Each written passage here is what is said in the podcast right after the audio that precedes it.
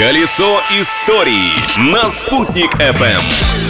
Большой солнечный привет вам, дорогие слушатели! Продолжаем листать календарь и разбираться в истории. Сегодня 13 июля, и с вами Юлия Исанбердина, конечно.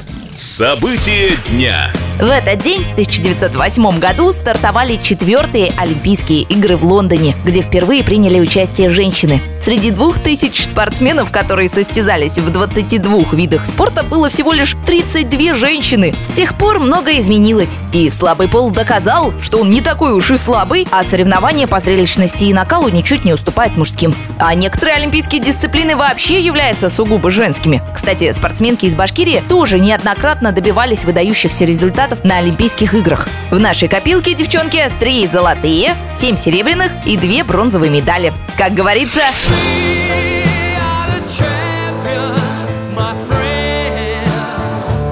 эта знаменитая песня, кстати, сегодня очень уместна, ведь именно в этот день вышел первый альбом группы Queen, который так и назывался Queen Несмотря на негативные прогнозы критиков, альбом стал золотым в Великобритании и США, а после переиздания он и вовсе получил платиновый статус. Ну, раз уж мы заговорили о золоте и платине, то следует отметить, что 13 июля, но в 1990 году, был основан Центральный банк Российской Федерации. Не буду объяснять, какими важными для страны и наших кошельков манипуляциями занимается этот государственный орган. Скажу только, что нынешним председателем Центробанка является наша землячка Эльвира Сахибзадовна Набиулина. Личность дня.